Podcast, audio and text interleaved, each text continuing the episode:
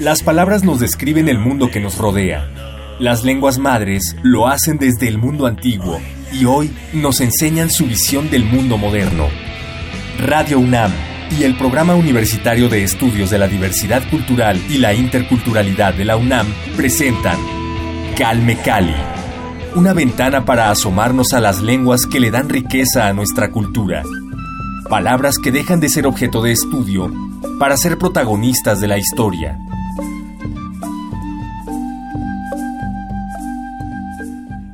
A la segunda parte de nuestra conversación con Shike Yaen, escritor, traductor y poeta ñañú. Pueden recuperar la primera parte de esta conversación en www.radiopodcast.unam.mx. Ahí están todas nuestras conversaciones. Pues bienvenidos a esta emisión. Yo soy Vania Nuche, esto es Calmecali. Comenzamos.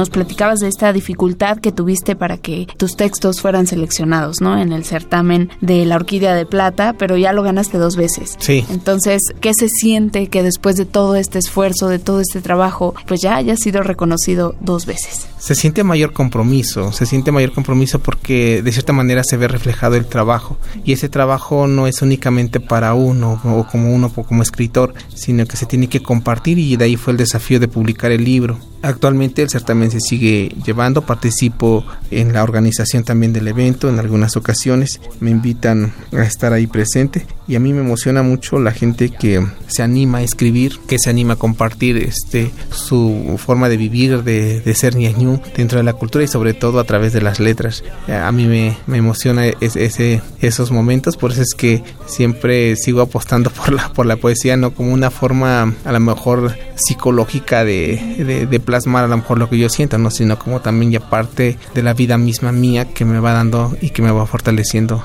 a lo largo del tiempo. ¿no? Este, me, me alegra que estos poemas se, se, publiquen y sobre todo se comparta también con gente que escribe, que escribe. Ah, la otra vez que participaba yo en un foro en, en la ciudad de Ixmiquilpan, eh, decía que los poetas escriben únicamente para poetas, porque la mayoría no es que no lee poesía. Eh, eh, yo digo que ni en, las escuelas en las que he tenido la oportunidad de dar clase siempre son cuentos o novelas, pero la poesía siempre queda rezagada por ahí en algún rincón de la propia biblioteca de la escuela, ¿no?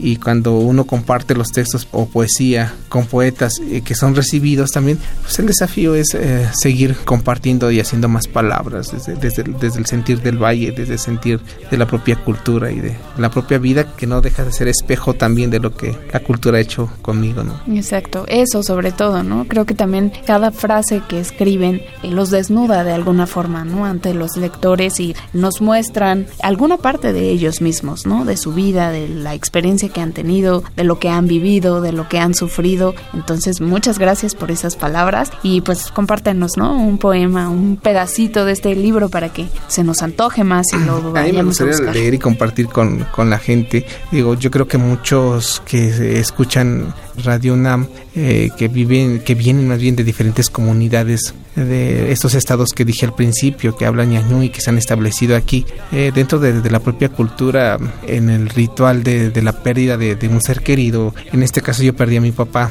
cuando estaba yo estudiando y cuando regresé después de haber estudiado la, la teología, de, de, haber, eh, de ver también los rituales que se hacen en, en, en el pueblo, de pues con estas flores, con el copal y cómo se realiza el proceso de enterrar y lo que implica también el asimilar la pérdida o el duelo. Dejar ir, ¿no? dejar ir. Es, este, este, esto que a veces a lo mejor pareciera que uno no, no lo quiere asumir como, como un dolor muy humano también. Yo lo, lo, escribí pues, a través de, de, un texto del cual yo quise titular el, el poemario Así marché y olvido y que este texto de cierta manera pues va reflejada esta historia de pérdida mía que tuve por parte de, de perder a mi papá. Entonces yo creo que al momento de que quienes escuchan pues la señal de la radio y, que son de la cultura ñañú y, sobre todo del Valle del Mezquital eh, se van a también yo creo que identificar con este texto es un texto no muy largo pero sí me gustaría compartirlo en su totalidad para que pues eh, no se quede así como trunco al momento de ver las, las ideas y las imágenes ¿no? por favor adelante este poema se titula Marcha y Olvido Aquella tarde que te fuiste, papá, fue el otoño más grande que nos dejaste. Tu marcha fue una llaga encrecida que escupía grillos muertos junto a los rezos que rebotaban en la cerca fría de nuestra choza que guardaba tu rumor. Afuera, todo se desgarraba. La milpa y tu herencia se marchitaron rápidamente y se tiñeron de almagres como los troncos calados de termes que de a pocos se esparcen silenciosos bajo las sombras del monte para volver a la tierra, quizá con el solo afán desesperado de acompañarte. La marca de cal y carbón que dibujamos bajo tu caja, como señal de que todo había acabado, se cobijó lentamente de una alfombra de cardos y espinos que figuraban danzar con el dolor y la oscuridad que nos dejaste. Deberías haber calmado tu marcha, papá, quizá para alguna primavera. Deberías de haber dicho al destino que no necesitabas ir tan deprisa como montado en un rayo para aumentar el retumbo y luego borrarme el cielo de esta tierra que esbozaste en mis ojos. Estos, que hoy te lloran tepetate y sal, mientras el gallo que amarramos en tu comienzo canta torcido el paso del abandono. Me atiendes, Señor de la vida.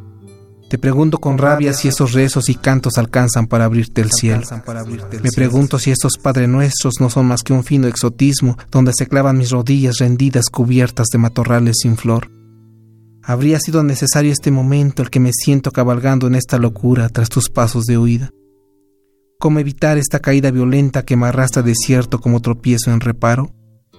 Deberías de haber evitado este error, deberías de haber arrancado esta condena y colgarla de cabeza en tu valle de lágrimas y no en este donde se viene a la vida.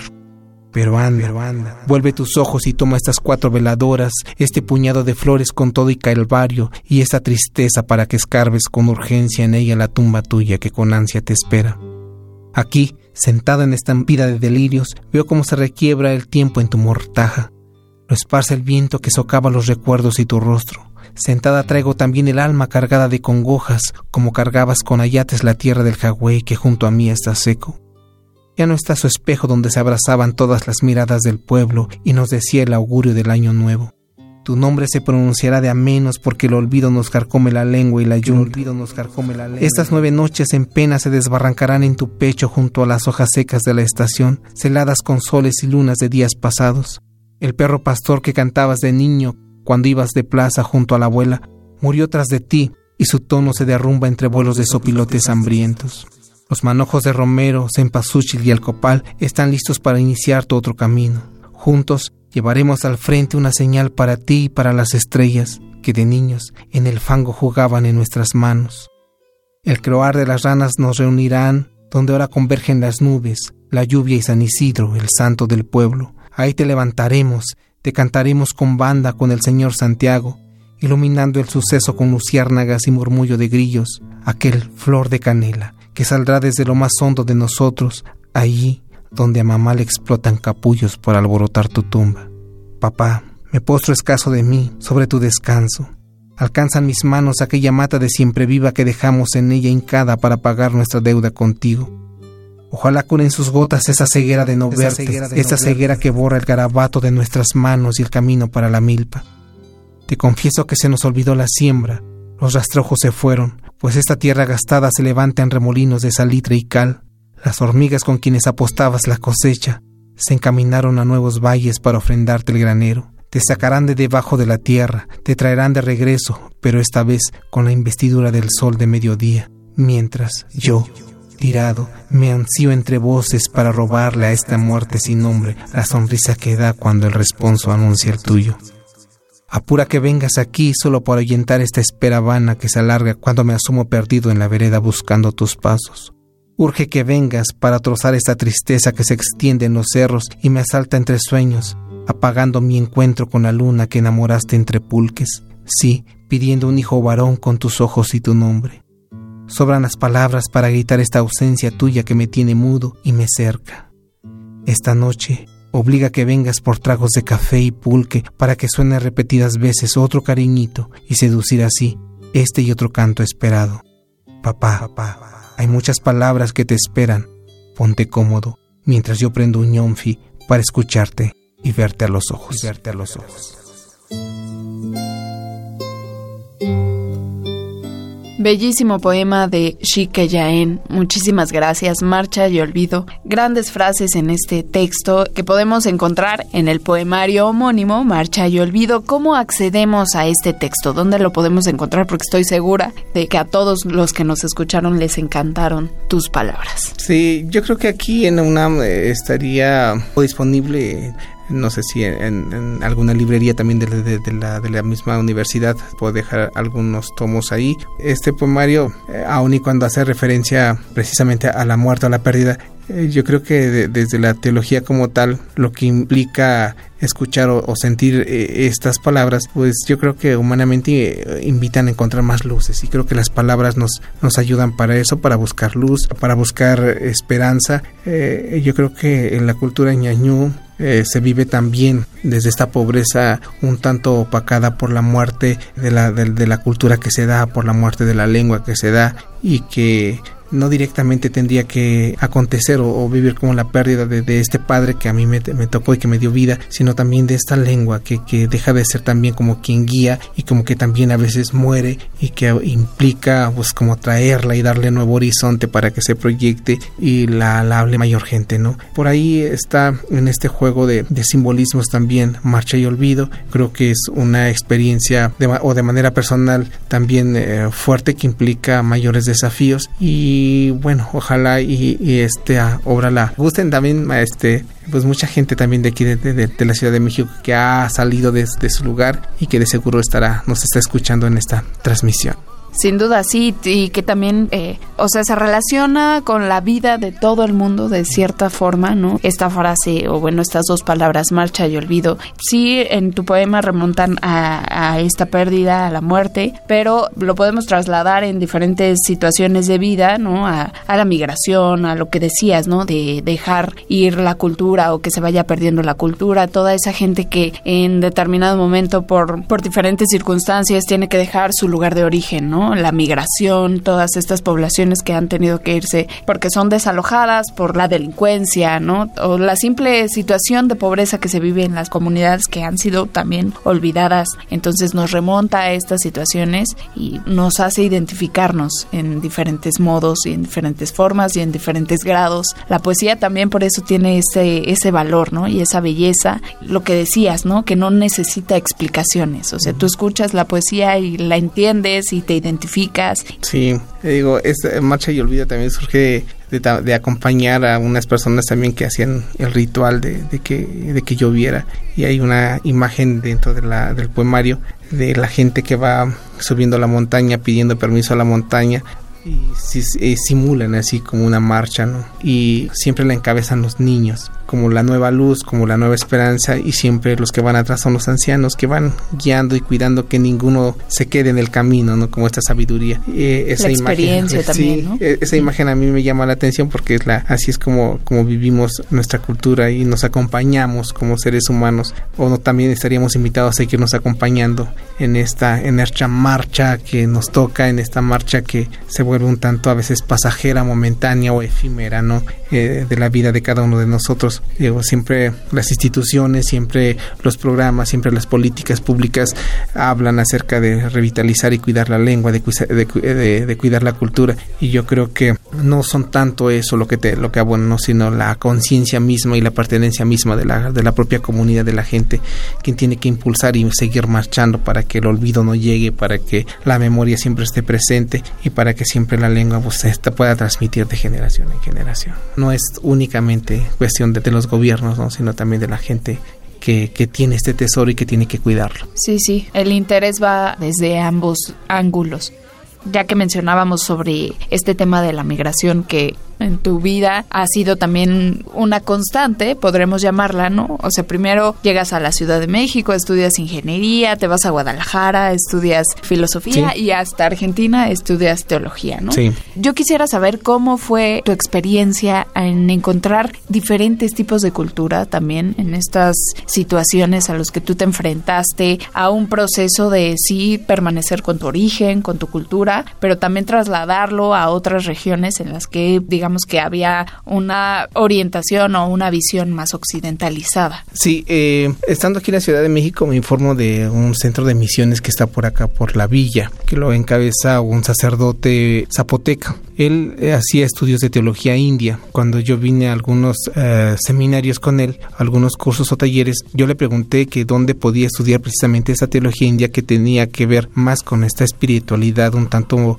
pues antes de la conquista, de recuperar, pues como te decía yo eh, anteriormente, con este sentido de trascendencia, más un tanto desde la vivencia indígena. Y yo creo que en México ya no es tanto. La teología de la liberación se da principalmente en, Sudamérica, en Brasil y este con algunos teólogos todavía ahí que apuestan por la teología de la liberación y yo la única posibilidad o más cercana a Brasil era ir a Argentina eh, seguro que la fe o la, la forma de ser iglesia en, Argentina es totalmente distinta aquí a México. Yo digo que la, la, la, la forma de hacer teología o la, forma de vivir el cristianismo en México es más como de comodidad, es más fácil llevar y prender una veladora, es más fácil llevar y, llevarte un arreglo de flores y ponerlo en un altar, es más fácil rezar tu rosario y, y otras cosas que realmente involucrarte al compromiso social o los principios podemos decir evangélicos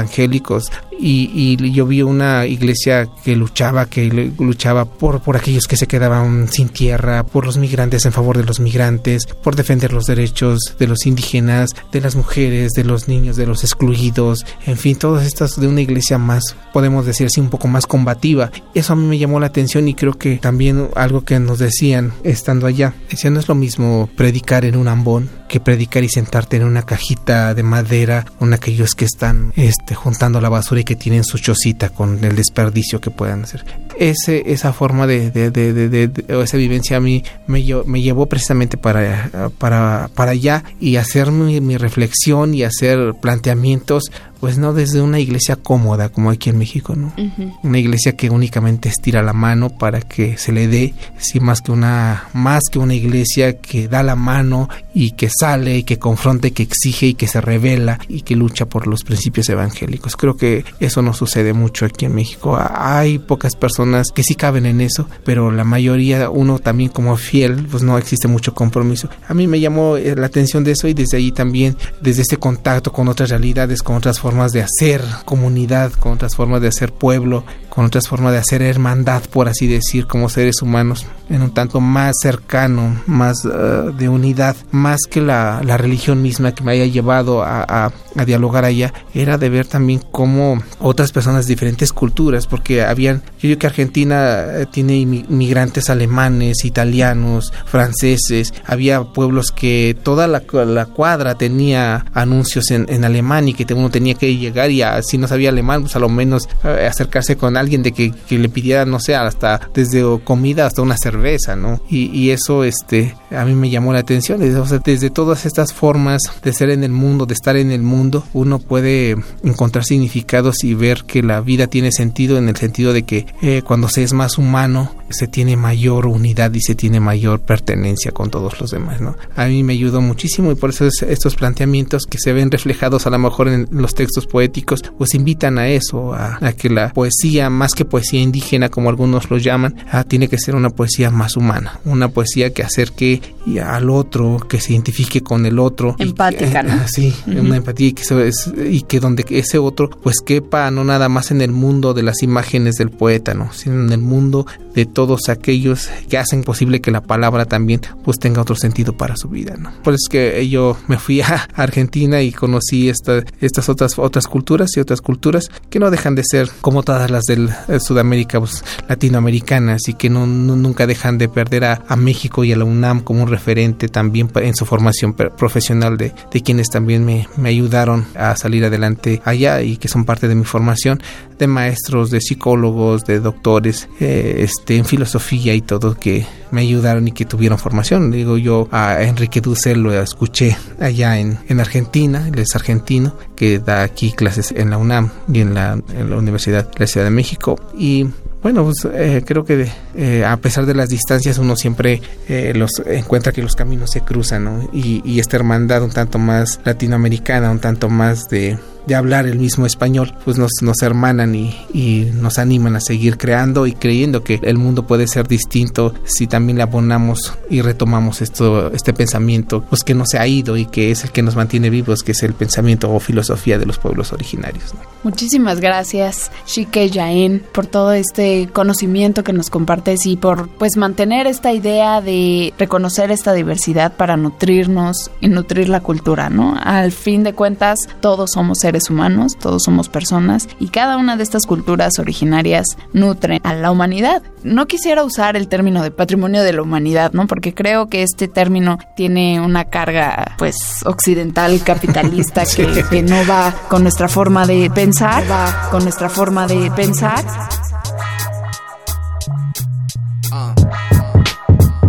Ogituri muy nana, magua. Gato chañón, nugadillo con arasizana Ogituri muy nana Ogituri muy dada Capupa magua Gato chañón, nugadillo con sejeno majuada Ogituri muy dada Tenaguera ñoga muy Umbaran sakiran gokei Dima ida raka ñani raña ni ashañe Diñoki nubo di katsiman sube Kafo chañó más que todo lo que yo dindude wada Ugi marangu manyugi nyembi di fatahwa Mada dane manana Shiditho naranyo ya gaboha Pedi buisha nyogan saki hamadia hwa Di yoshi muzo di pezza hogia Shanshaharan shudi Pedi manara hogan no No te preocupes mama, no te preocupes papa Kanje di beni Di yoshi muzo di pezza hogia Shanshaharan shudi Pedi manara hogan no ya no te preocupes, mama, no te preocupes, papá. Canje de Benny, Ogituri muy nana, Kabupa magua, gato chañón, nugadillo con arasizana. Ogituri muy nana, Ogituri muy dada, Kabupa magua, gato chañón, nugadillo con sejeno majuada. Ogituri muy dada, Ogituri muy nana, Kabupa magua. Gato chañón, nugadillo con arasizana Ogituri muy nana Ogituri muy dada Capupa magua Gato chañón, nugadillo con sejeno majuada. Ogituri muy dada Shike Yaen, poeta, escritor, traductor. Bueno, rapidísimo antes de que te vayas. El proceso de traducción, ¿cómo te enfrentas tú a términos? Por ejemplo, hablabas de, de esta cuestión de, de, las metáforas, ¿no? De en, en el español, hablar de, del brazo del, del, árbol es una cuestión metafórica, pero en el ñañú no. Entonces, ¿cómo, ¿cómo te enfrentaste a crear, me imagino, nuevos términos o nuevas formas de acercarte al pensamiento ñañú para poder entrar como a estos estándares de entendimiento poético? Yo creo que, yo no sé si la traducción tendría que ser obligada para, por ejemplo, para los espacios que se abren para concursos, para los espacios que se abren para uh, los eventos como tal, un tanto que llevan a cabo las instituciones. Digo, yo reconozco y, valoro el esfuerzo que hacen muchos traductores también, eh, poetas o escritores, y que llevan su obra al castellano o a veces al francés o al alemán o a otra lengua. Yo, a mí se me hace, se me hace uh, difícil hacer ese trabajo de manera un tanto más, a lo mejor, cognitivamente, uh, ver cómo se dan los procesos mentales en, en ese tipo de, trabajos. Yo creo que la, la, traducción, que todas las lenguas merecen respeto, y el ñaño en este caso, sí se pueden hacer, no son traducciones literales, ni son traducciones a lo mejor analógicas o no son, son yo creo que tendrían que ser más recreaciones. Eh, ver que si se está haciendo el texto en español, se tiene que recrear a la forma de la lengua ñañú y que si también si está en la forma en, la lengua ñañú y si quiere traducir al español, en esa decir traducir, yo digo que se tiene que ser recrear porque no puede haber,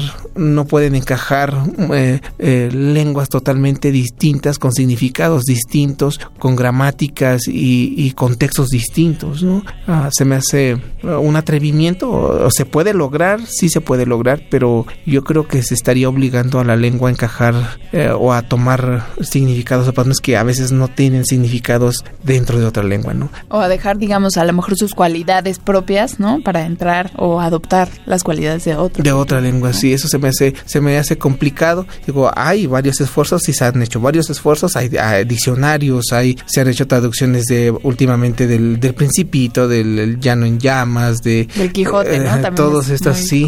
Entonces, eh, digo, yo valoro y respeto los esfuerzos que se hacen, pero digo, yo de manera personal creo que tendrían que hacerse otro tipo de trabajos más que traducciones. sí. Podríamos hablar, yo creo, más bien de una adaptación que en sí de una traducción. ¿no?